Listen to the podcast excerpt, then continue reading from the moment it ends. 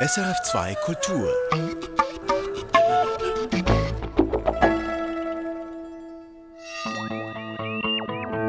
Wissenschaftsmagazin. Rattengehirne sollen helfen, psychische Krankheiten von Menschen besser zu verstehen. Wir reden darüber, wie das gehen soll. Statt reden tut man schreiben, etwa wenn es um eine Stellenbewerbung geht. So unterstehe ich mich in Untertänigkeit, Euer hochfürstliche Durchlaucht zu sagen, dass ich etwas von dem Forstwesen erlernt habe. Und ja, das klang früher etwas anders als heute. Ein Historiker hat jetzt darüber ein Buch veröffentlicht. Und mRNA ist ein spannendes Molekül für die Forschung an lebenden Zellen. Schweizer Forschende zeigen dabei neue Wege auf. Ich begrüße Sie zum SRF Wissenschaftsmagazin. Durch die Sendung heute begleitet Sie Daniel Theiss. Steigen wir ein mit dem, was diese Woche in der Wissenschaftscommunity wohl am meisten zu reden gegeben hat. Also nun gut, wenigstens unter den Biologen. Es geht um Versuche mit menschlichen Hirnzellen und mit Ratten. Eine Studie, die im Fachmagazin Nature erschienen ist. Katrin Zöfel, bei mir jetzt im Studio, du hast dir die Sache angeschaut. Ja, für diese Studie haben US-Forscher an der Uni Stanford menschliche Nervenzellen in die Gehirne von neugeborenen Ratten eingepflanzt. Und diese Nervenzellen haben sich dort tatsächlich integriert und haben nachher das Verhalten der Ratten mitgesteuert. Mitgesteuert, sagst du, ist schon ziemlich abgefahren, eben menschliche Hirnzellen in Rattengehirnen. Was haben Sie denn da genau gemacht? Also sie haben aus Stammzellen, menschlichen Stammzellen, eine Art Mini-Gehirn gezüchtet. Sowas ist schon länger möglich. Man nennt solche Mini-Organe auch Organoide. Und in diesen Hirnorganoiden bilden sich richtige Nervenzellennetzwerke aus, sogar hirnähnliche Strukturen mit Schichten und allem drum und dran. Aber sie sind und bleiben winzig und vor allem sind sie isoliert, nicht vernetzt. Aber eben ein Gehirn, das funktioniert ja erst gerade so richtig übers Vernetzen, oder? Ich würde fast sagen, das ist die Essenz, das Wesen von einem Gehirn. Und die Forscher wollten da eben einen Schritt näher rankommen. Also haben sie so ein Hirnorganoid herangezogen aus menschlichen Zellen, bei den neugeborenen Ratten ins Gehirn eingepflanzt. Genauer gesagt in die Hirnregion, wo die Körperwahrnehmung sitzt. Und siehe da, Rattennervenzellen und menschliche Nervenzellen haben sich verbunden und tatsächlich zusammen funktioniert. Und wie haben Sie das geprüft, dass das eben zusammen funktioniert? Sie konnten das messen über Nervenzellaktivität, dass die menschlichen Hirnzellen eben Signale von den Rattenhirnzellen empfangen und verarbeiten konnten. Und sie haben die Ratten an ihren Schnurrhaaren berührt und konnten dann sehen, dass die menschlichen Nervenzellen auf diesen Reiz reagiert haben. Und warum jetzt alles? Warum diese Forschung? Ist es Grundlagenforschung aus Neugier oder was steckt da dahinter? Ja, da lasse ich mal den Forscher selber zu Wort kommen. Das ist Sergio Pasca von der Universität Stanford. Most of the work my lab has been doing has been motivated by this mission of trying to understand neuropsychiatric disorders at the biological level um, so that we can actually find effective therapeutics. Also psychiatrische Krankheiten besser verstehen, sagt äh, Pascal, auf biologischer Ebene. Warum betont er das so, diese biologische Ebene? Das betont er so, weil die meisten psychiatrischen Erkrankungen immer noch vor allem über Verhaltensweisen und Symptome definiert sind. Also zum Beispiel exzessives Händewaschen oder Halluzinationen. Was biologisch genau passiert, ist oft immer noch sehr, sehr unklar. Dieses, ich sag mal, mechanistische Verständnis, also Antworten auf die Frage, was passiert da eigentlich, was treibt die Krankheit, das fehlt spürbar bei der Diagnose und bei der Therapie. Ja, eben. Und Krankheiten, Katrin, die das Gehirn betreffen, die sind dann wohl schon ziemlich speziesspezifisch, sage ich jetzt mal. Also eben das menschliche Gehirn, das unterscheidet sich ja ganz deutlich von anderen Lebewesen. Genau, das ist der Punkt nochmal, Sergio Pasca. Many of these psychiatric conditions, such as autism and schizophrenia, are likely uniquely human. Also er sagt, gerade diese Krankheiten sind vermutlich eben typisch menschlich.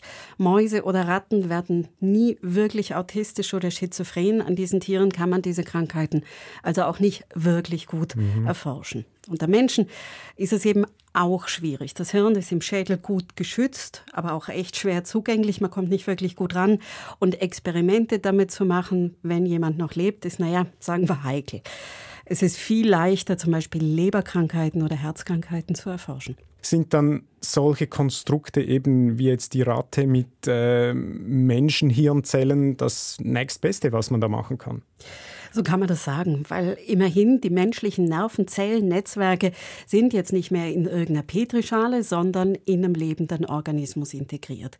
Da kann man in jedem Fall schon mehr sehen, wie sie sich verhalten, wie sie funktionieren. Und die Idee ist, dass man dann Nervenzellen aus Stammzellen von zum Beispiel Schizophrenie-Patienten heranzüchtet und sich dann genau anschaut, was bei denen anders läuft als bei denen von Gesunden, wenn man sie eben dann wieder in das Rattenhirn einbaut menschliche Hirnzellen in Versuchstiere einpflanzen oder sogar noch eben kranke menschliche Hirnzellen. Das klingt schon alles nach sehr hoher Laborkunst.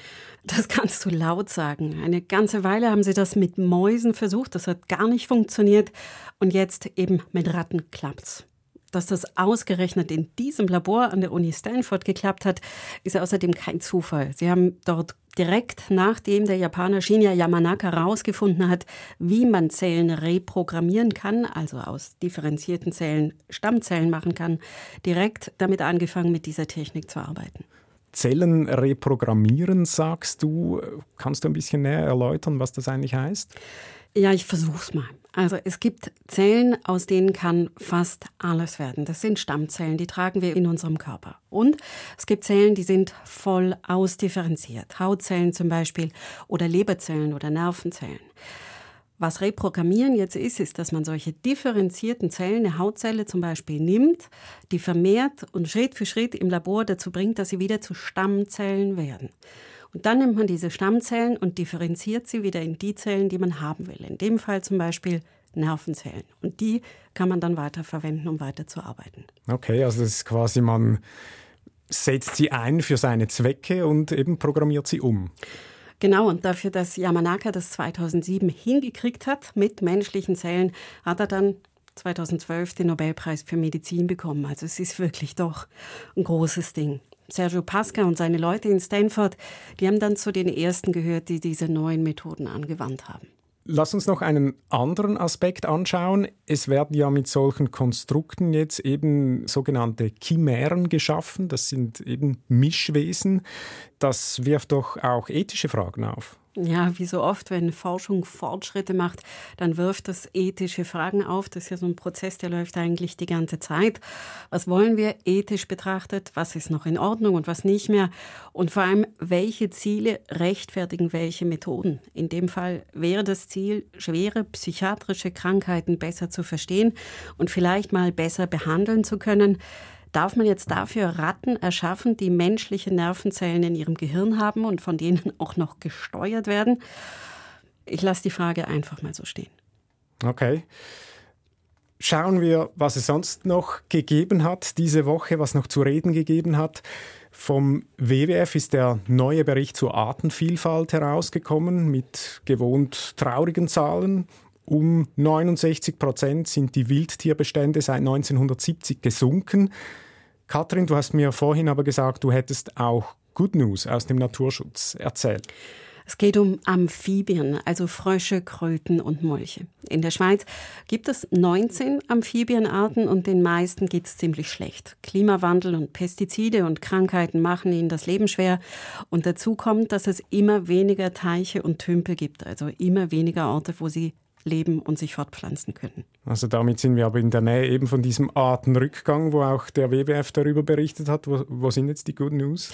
Ja, die Good News, die kommen aus dem Kanton Aargau. Dort haben die Amphibienzahlen in den letzten 20 Jahren zugenommen. Das zeigt eine Studie von zwei eidgenössischen Forschungsanstalten von der WSL und der EAWAG. Der Grund für die steigenden Zahlen sind der Studie gemäß mehr als 400 Teiche und Tümpel, die da neu angelegt wurden. Das sind für einen Kanton wie den Aargau mit einer Fläche von 1400 Quadratkilometern schon recht viele und der Aufwand hat sich tatsächlich gelohnt. Neue Tümpel also, eben Teiche, die gut für Amphibien sind. Ist denn das tatsächlich so überraschend? Naja, man wusste, dass Arten lokal von solchen Maßnahmen profitieren. Aber es war unklar, ob das auch im großen Maßstab funktioniert, also auf der Landschaftsebene mit Hunderten von Teichen. Ob sich Arten eben dann im großen Maßstab erholen. Und genau so sieht es jetzt eben aus. Im ganzen Kanton haben zehn der zwölf untersuchten Arten profitiert. Eine blieb zumindest stabil und die zwölfte, die Kreuzkröte, hat weiterhin abgenommen. Die Kreuzkröte, deren Bestände nehmen also trotzdem ab. Gefallen der Kreuzkröte denn diese Teiche nicht? Naja, verschiedene Arten haben eben verschiedene Ansprüche an ihren Lebensraum, ganz logisch. Darum sind die Teiche im Aargau auch nicht alle gleich. Das wurde also durchaus mitgedacht, um möglichst viele Arten zu fördern. Was die Kreuzkröte mag, das sind große, seichte, sonnige, temporäre Teiche, also solche, die im Sommer austrocknen. Und von diesem Typ wurden tatsächlich nicht besonders viele angelegt. Aber eben der Kanton Aargau scheint da vieles richtig gemacht zu haben. Wäre das auch ein taugliches Vorbild für die ganze Schweiz oder vielleicht auch andere Länder? Auf jeden Fall, ja. Vor allem, weil die Resultate so deutlich ausgefallen sind. Das hat sogar die Studienautoren selber überrascht. Denn der Verlust an Lebensräumen ist zwar ein wichtiger Grund für das Amphibiensterben, aber eben nur einer unter vielen. Trotzdem hat es eben so viel gebracht, an diesem einen Faktor zu schrauben. Und das ist sehr ermutigend. Und du hast noch eine Meldung, Katrin, und zwar ebenfalls eine Erfolgsmeldung. Ja, jetzt aber eine aus den unendlichen Weiten des Weltalls. Also im Ernst, sie kommt von der NASA. Und deren Plan war, einen Asteroiden von seinem Kurs abzulenken. Und das hat tatsächlich geklappt. Das ist diese Woche klar geworden. Ende September ist eine Raumsonde namens DART die war in etwa so groß wie ein Kühlschrank, in den Asteroiden Dimorphos gerast, eben mit dem Ziel, ihn aus der Bahn zu bringen. Und das hat funktioniert und sogar besser als erwartet. Aus der Bahn geworfen, was ist da genau passiert? Beim Einschlag von dieser Raumsonde auf den Asteroiden überträgt sich die Bewegungsenergie von der Sonde auf den Asteroiden so, dass sich seine Bahn ändert. Jetzt Dimorphos, der kreist da oben um einen anderen Asteroiden, um Didymos. Der Plan war, die Zeit, die Dimorphos braucht, um einmal rumzukommen durch den Aufprall, um so circa zehn Minuten zu verkürzen. Tatsächlich hat sich die Umlaufzeit um das Dreifache verkürzt, nämlich um 32 Minuten. Weiß man schon, warum jetzt eben sogar mehr als dreimal so viel verschoben? Wahrscheinlich liegt es an der Beschaffenheit von Dimorphos. Er ist nämlich kein fester, massiver Brocken, sondern er besteht aus eher losen Steinen. Beim Crash mit der Raumsonde haben sich auch viele Gesteinstrümmer dann gelöst. Das gab dann einen kilometerlangen Schweif hinter dem Asteroiden. Das, was dann übrig blieb, wurde stärker abgelenkt als erwartet. Die Expertinnen und Experten schauen sich das aber alles noch genauer an und man sieht daran in jedem Fall, wie sehr die Annahmen, die man über so einen Asteroiden macht, wie sehr die auch falsch sein können. Ja, und so werden aus 10 Minuten dann 32 Minuten. Aber eben, das ist noch nicht abgeschlossen. Ein Zwischenfazit kann man aber schon jetzt ziehen, oder? Die Mission zeigt auf jeden Fall zum ersten Mal, dass es möglich ist, einen Felsen, der auf die Erde zusteuert und ihr gefährlich werden könnte, durch eine Raumsonde von seinem Weg abzubringen. Das war bisher bloß Theorie. Da geht mir was durch den Kopf. Warte, ich such's schnell. Okay. We're trying to tell you that the entire planet is about to be destroyed.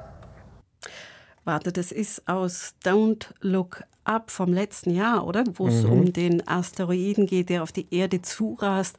Und die Astronomen warnen und warnen und keiner unternimmt was. Naja, das ist die junge Doktorandin, die man da gerade gehört hat, die sagt, es kommt ein Asteroid und, so, und ich habe es entdeckt und niemand glaubt es so wirklich oder niemand will es niemand will's hören.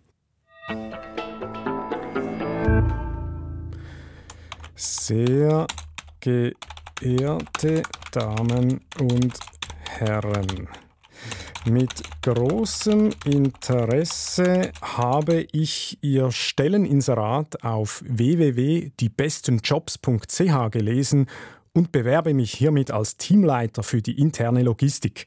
Ich bringe dazu beste Voraussetzungen mit und würde mich sehr freuen, bla bla bla und so weiter und so fort.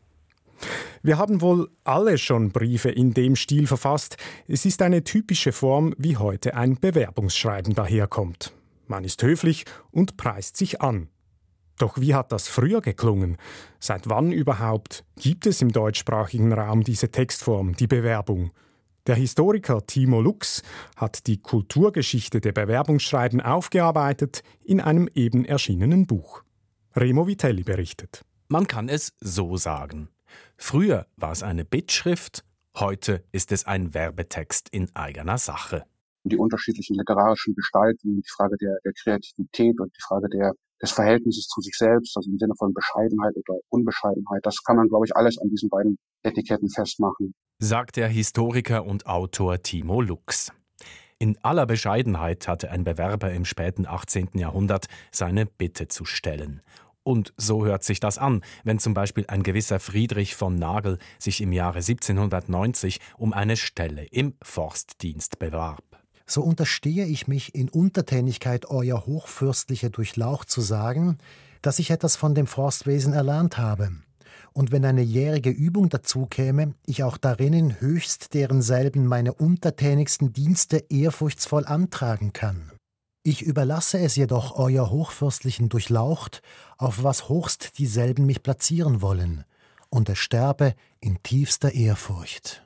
Bittschriften zu allen möglichen Themen kennt man schon seit Jahrhunderten. Man bewarb sich schriftlich und in aller Form um die Hand einer Frau, man bewarb sich in aller Höflichkeit um eine Freundschaft, man bat den Fürsten um einen Gefallen. Sehr förmlich, sehr stark durch, durch Anleitungen geprägt und vorgeprägt. Und aus dieser literarischen Gattung entsteht die Bewerbung und hat auch in weiten Teilen tatsächlich diese formalen Merkmale. Es entstand eine Art Standard dafür, wie solche Bewerbungen auszusehen hatten. Diese ganz früheren Bittschrift- und Bewerbungsschreiben, die haben aus heutiger Sicht fast was Urkundenhaftes. Das heißt, die sind in einer möglichst anonymen Handschrift, die, die tatsächlich nicht individuell sein soll. Sie sind äh, mit den Textbausteinen, die vorgegeben sind, sehr standardisiert und wirken im Grunde unpersönlich und urkundenhaft. Ein Element, das damals meist dazugehörte, war Bescheidenheit. Ich erlaube mir dazu, die Motive vorzutragen, die mir Hoffnung geben, nicht als ein arroganter Bewerber zu erscheinen, schrieb ein gewisser Johann Wilhelm Link im Jahr 1842. Aus heutiger Sicht ist das nicht zu sagen sonderbar. Heute wird sich, glaube ich, in den Bewerbungsschreiben niemand mehr dafür entschuldigen, dass er sich selbst bewirbt, im Sinne von Werbung für sich selbst macht. Und es wird auch niemand mehr auf die Idee kommen, äh, zu schreiben, dass er nicht als unbescheiden wahrgenommen werden wollte. Das war im 19. Jahrhundert lange Zeit tatsächlich anders. Mitte des 19. Jahrhunderts dann gibt es eine allmähliche Veränderung. In der zweiten Hälfte des 19. Jahrhunderts passiert dann irgendwann ein Bruch oder eine deutliche Verschiebung in dem Sinne, dass diese, diese literarische Gattung der Bittschrift zunehmend unwichtiger wird oder zunehmend in den Hintergrund gerät man sehr viel stärker, man könnte fast sagen, eine arbeits- und leistungsbezogene Form von ja, Autobiografie ist es nicht, aber eine Art von biografischer Werbung entwickelt. Das habe mit der fortschreitenden Industrialisierung und der wirtschaftlichen Entwicklung zu tun, sagt der Historiker Timo Lux. Die Berufswelt wurde diverser. In vielen Bereichen entwickelte sich ein Spezialistentum. Weil die Stellen auch anspruchsvoller werden, die Qualifikationen werden vielfältiger, dass man da im Grunde eher präzise auf seine eigenen Qualifikationen eingeht und weniger diesen, diesen untertänigen Gestus gegenüber dem zukünftigen Arbeitgeber einnimmt. Ein gutes Beispiel dafür sind die Stenotypistinnen im ausgehenden 19. und frühen 20. Jahrhundert. Junge Frauen, die Stenografie und Maschinenschreiben beherrschten, konnten selbstbewusst auf ihre Fähigkeiten verweisen. Dies zeigt ein Musterbrief aus einem Ratgeber jener Zeit. Indem ich mir erlaube, auf mein abschriftlich beigefügtes Lehrzeugnis ergebenst hinzuweisen, bemerke ich gehorsamst, dass ich nicht glaube, in der doppelten Buchführung sowie der deutschen, englischen und französischen Korrespondenz oder sonstiger Kontortätigkeiten irgendwelche mir gestellten Aufgaben scheuen zu brauchen. Das liegt in dem Fall, glaube ich, tatsächlich an der, ja, an der Modernität dieser, dieser Qualifikation des Maschinenschreibens und des Stenografierens, was sehr spezifische äh, Qualifikationen sind im Unterschied zu allgemeinen Dienstverhältnissen. Also ein Dienstmädchen braucht eine, hat eine viel breitere, eine viel diffusere Qualifikation und Anforderungen als eine Stenotypistin.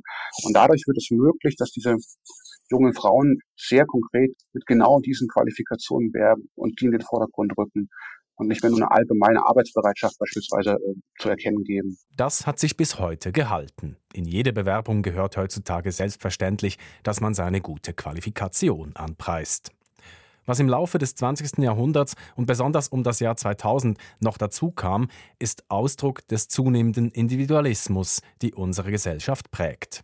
Eine Bewerbung sollte sich möglichst von anderen unterscheiden und abheben. Diese äh, jüngeren Ratgeber so um 2000 aus den frühen 2000er Jahren diskutieren genau dieses Problem alle, dass man sich eben unterscheiden muss mit der Art der Abfassung der Bewerbung. Und das ist was ganz anderes als eine, wenn man so will, fast eine Urkunde, in der sie nachweisen müssen, dass sie die korrekte Anredeform kennen, dass sie den korrekten Aufbau einer Bittschrift kennen und dergleichen. Und so schließt sich der Kreis. Früher Bittschrift, heute Werbetext.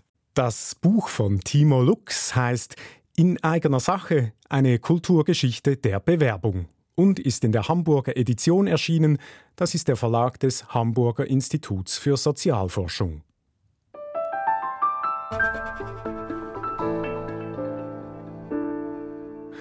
Und jetzt kommt ein Beitrag, wo es um mRNA geht. Aber nicht um die mRNA aus Impfstoffen, sondern um die richtige mRNA. Es geht um die natürlich vorkommende in den lebenden Zellen drin. Diese sogenannte Messenger-RNA, zu Deutsch Boten-RNA, ist vereinfacht gesagt das Übergangsstück zwischen unseren Genen und dem, was in einer Zelle alles so produziert werden soll, Enzyme und Proteine etwa. Die Gene, die sitzen gut geschützt im Zellkern, aber die Produktionsstätten, die sind außerhalb. Und genau da kommt die mRNA ins Spiel, sie trägt die Informationen aus dem Zellkern hin zu den Proteinfabriken. Wenn man jetzt also wüsste, welche mRNA-Moleküle gerade unterwegs sind in einer Zelle, wüsste man mehr darüber, welche Gene gerade aktiv sind, welche Baupläne aus der DNA also gerade verwirklicht werden. Das ist aber extrem schwierig zu analysieren und gelingt auch erst seit kurzem. Mikrobiologen und Bioingenieurinnen aus der Schweiz haben ein solches Verfahren entwickelt und Michael Lange hat für uns nachgefragt, wie das funktioniert. Was macht Fettzellen zu Fettzellen? Wie reagieren Immunzellen auf eine Infektion? Solche Fragen interessieren Bart de Planke vom Labor für Systembiologie und Genetik an der Eidgenössischen Technischen Hochschule Lausanne. Er will wissen, welche Gene sind wann aktiv in diesen Zellen. Früher haben wir das mit entnommenen Gewebestücken gemacht, aus einer Leber oder aus einem Herzen. Dann haben wir untersucht, welche RNA in diesem Gewebe produziert wird.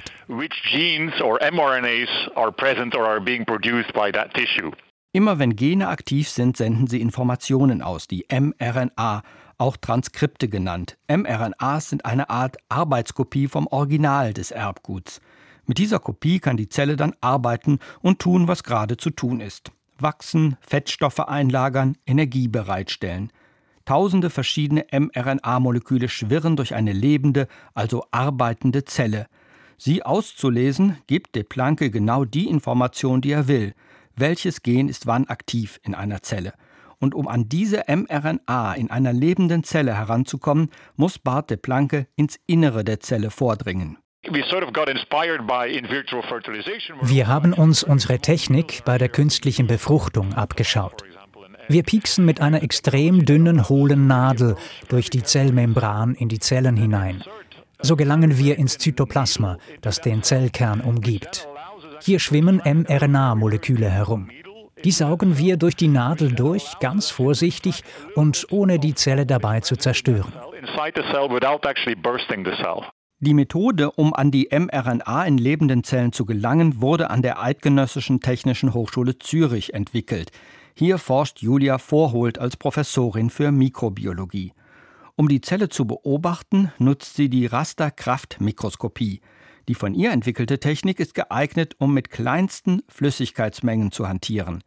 Während Julia Vorholt von unten mit einem Lichtmikroskop Richtung Zelle schaut, nähert sich von oben eine feine Nadel. Wir können einstellen, welche Kraft wir ausüben möchten. Dann nähern wir uns der Zelle und es ist die Nadel selbst, die dann empfindet, ob es einen Widerstand gibt. Also eigentlich wie wenn man mit einer Messerspitze zum Beispiel sich von oben einem Stück Butter nähert, dann merkt man auch plötzlich ist der Widerstand höher. Und das kann das Gerät selbst ausmessen und ist selbst gesteuert.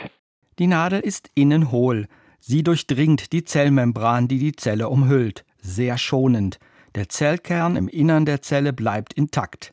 Sobald die Spitze der Nadel sich im Zellplasma befindet, saugt sie Flüssigkeit ein, mit reichlich mRNA darin. Als Probe reicht ein Pikoliter, der milliardste Teil eines Milliliters. Und sobald wir dann im Inneren der Zelle sind, beginnen wir dann etwas Flüssigkeit aus dem Inneren der Zelle mit Unterdruck abzusaugen. Und dies ist der eigentliche Schritt der Extraktion. Wie viel wir aussaugen, das bestimmen wir mit einem Druckregler. Und dann gehen, fahren wir aus der Zelle wieder raus und die Zelle bleibt dabei intakt und lebt weiter. Das ist ganz wichtig für, für das Verfahren. Und der Extrakt wird dann mit Überdruck aus dieser Nadel auch wieder entlassen und ist dann bereit für die weitere Verarbeitung und eben auch das Ausmessen der Genaktivität, die wir haben. Das klingt nach viel Geduld und Feinarbeit, aber das muss nicht so bleiben. Also im Moment ist es so, dass es noch sehr viel Handarbeit ist und wir mit dem Auge auch aussuchen, welche Zelle wir manipulieren und dann auch die Befehle geben, jetzt bestimmte Zellen auszusaugen. Wir sind aber dran, auch ähm, automatisierte Verfahren zu entwickeln, sodass die Anwendung sehr viel leichter sein wird. Dann folgt die Untersuchung der Probe. Das ist die Spezialität von Bart de Planke und seinem Team. Sie verfügen über geeignete Methoden, um die mRNA aus der Flüssigkeit herauszufischen und sie zu vermehren. Dann folgt die Analyse. Wir haben die Versuchsprotokolle mehrfach erheblich verändert, um möglichst viele Transkripte zu erhalten. Schließlich gelang es uns, die Aktivität von 1000 bis 2000 Genen zu messen, mit einer kleinen Probe aus einer Zelle. Das Ergebnis ist ein sogenanntes Transkriptionsprofil, also das Muster der Genaktivität, die Summe aller Genabschriften, die mRNA, die zu einem bestimmten Zeitpunkt in der Zelle hergestellt wird. So kann Barthe Planke eine Liste aller Gene erstellen, die zu diesem Zeitpunkt aktiv sind. Man könnte auch sagen, ein Schnappschuss. Aber es geht noch weiter. Da die Zelle die Prozedur überlebt, sind weitere Schnappschüsse möglich und die lassen sich verknüpfen zu einem kleinen Film, wie in den Urzeiten des Kinos, als die Bilder laufen lernten. Bart de Planke kann jetzt untersuchen, wie Fettzellen entstehen, zum Beispiel bei Adipositas, oder wie Immunzellen auf eine Infektion reagieren. Und das ist längst nicht alles. Eben haben Vorholt und de Planke einen Fachartikel über ihre Methode in der Wissenschaftszeitschrift Nature veröffentlicht und seitdem viele Anfragen von Kollegen erhalten. Viele Forschungsteams suchen Antworten auf sehr spezielle Fragen. Einige wollen wissen, wie bestimmte Tumoren entstehen und wie sich Tumorzellen in ihrer Genaktivität unterscheiden. Andere untersuchen, wie genetische Signale durch Nervenzellen wandern.